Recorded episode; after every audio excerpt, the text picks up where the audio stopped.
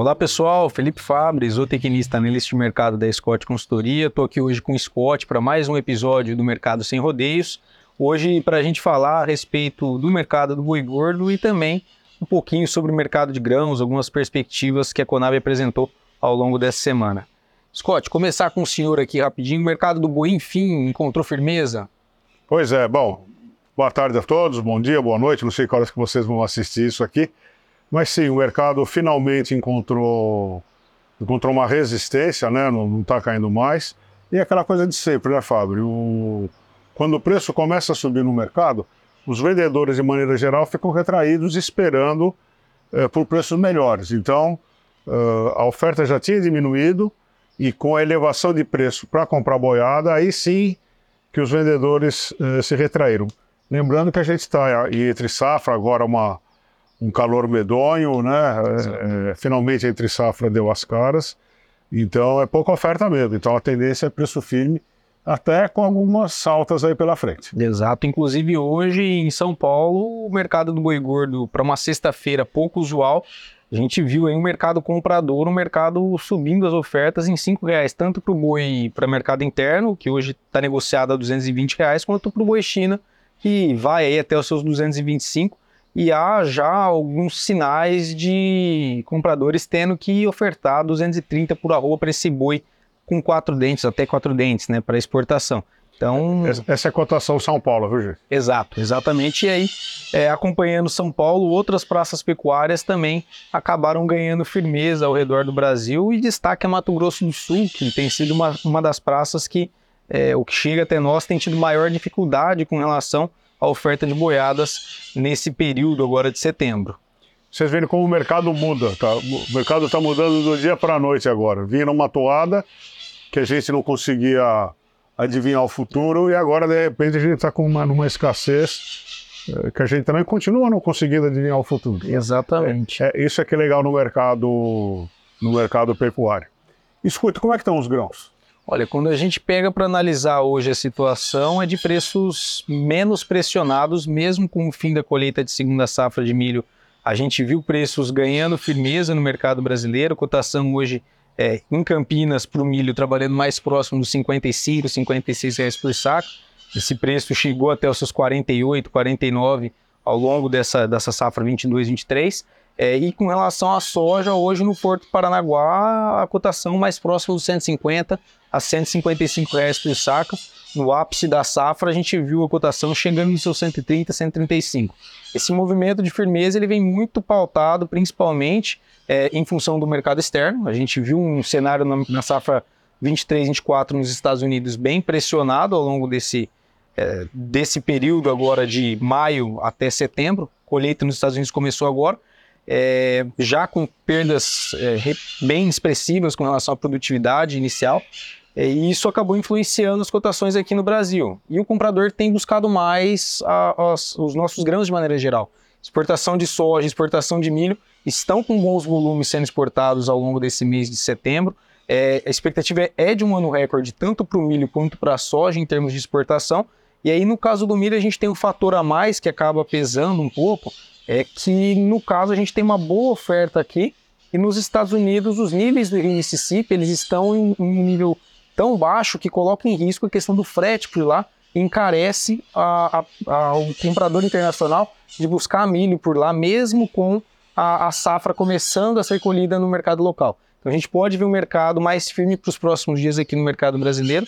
E para o próximo ano safra, a expectativa do, da Conab é de redução com relação à produtividade e produção aqui no Brasil, apesar de um aumento de área. Tá?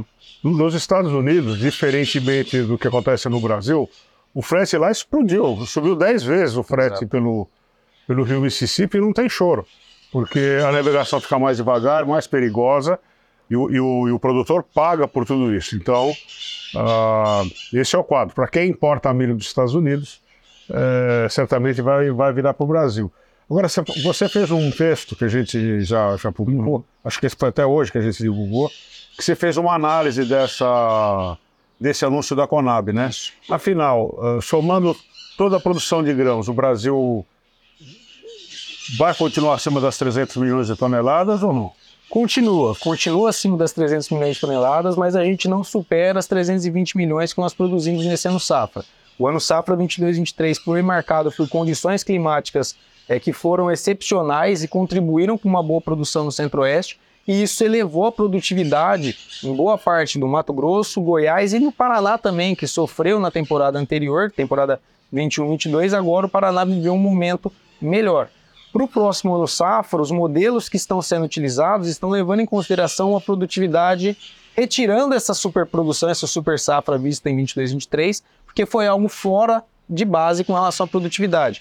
Então, por conta disso, até a Conab aponta, aposta em uma, uma redução com relação a essa produção, mas é uma redução moderada, a gente vai ter aí cerca de 317 a 318 milhões de toneladas para o ano safra 23-24, se o clima contribuir. A gente tem alguns pontos de atenção com relação ao clima principalmente e olhando para o milho mais especificadamente. Bom, gente, vocês estão vendo aí, né? a gente está falando de grão, de boi e é o clima que determina isso. A gente teve seca é, bíblica no Rio Grande do Sul, com quebra de, de produção, prejuízo para os produtores. A gente teve ciclones, vendavais. É, essa é a produção agrícola. Agora, no Brasil ainda é peculiar, né? Além de a gente ter todos os acidentes naturais, a gente tem insegurança jurídica, como é que é? Marco temporal, temporal. É, imposto, é, toda a invasão de terra Olha, é, é, realmente a gente precisa tirar o chapéu para os produtores brasileiros, que só com, os, com, as dificuldades naturais já é um desafio produzir. E a gente ainda cria dificuldade para os nossos próprios compatriotas, gerando cada vez mais incerteza. Uma hora toma câncer, e aí vamos ver como é que fica a, a produção nacional. Né? Lembrando que agora, dia 27, 28 e 29, a gente vai ter o nosso encontro de é, intensificação de pastagens da Scott Consultoria, que acontece em Ribeirão Preto. Lá a gente vai falar um pouco de mercado, vai falar bastante de pastagem com, com, os, os, melhores é, peritos na área. A gente vai ter uma, um dia dedicado à, à digitalização da, dentro da, das propriedades rurais. Das propriedades rurais, que é uma tendência. E estamos também aqui com a camisa da, do Confina Brasil, terminando esse evento, a gente vai para a última etapa, visitando o extremo sul do Brasil, e a gente encerra uh, esse trabalho. Esse é o quarto ou quinto ano? O quarto ano de Confina Brasil, rodando o Brasil inteiro, literalmente de norte a sul. Né? O pessoal esteve no Pará, passamos por Maranhão, e agora vamos visitar Paraná e é, Paraná, Rio Grande do Sul e Santa Catarina. Ou seja, esse é um, um, um projeto de cinco anos, aliás Todo mundo que trabalha no agro sabe que tem que. Todos os planejamentos são de longo prazo. E esse projeto nosso termina o ano que vem, se Deus quiser. E a gente já começa outras atividades, pensando mais em grãos, continuando fazendo pecuária de corte. Aí o, o horizonte é infinito, não é, Alfa? Exatamente. Só lembrando, pessoal, Scott, eu comentei aqui do Paraná, mas o Paraná nós já visitamos na primeira rota. Então visitamos agora Rio Grande do Sul e Santa Catarina a partir do mês de outubro. Então é, fiquem aí conosco nas nossas redes sociais para acompanhar a visita do pessoal, porque é uma pecuária totalmente diferente do que nós temos no centro-norte do país, né? É, agora a gente vai ver um pouquinho de pecuária de clima temperado, né? A gente já viu de no Pantanal, já viu no Centro-Oeste, já viu na região amazônica, no semiárido brasileiro. Agora a gente vai lá para outro clima. É isso aí, pessoal. É isso aí, até a próxima. Até a próxima, um forte abraço e bons negócios.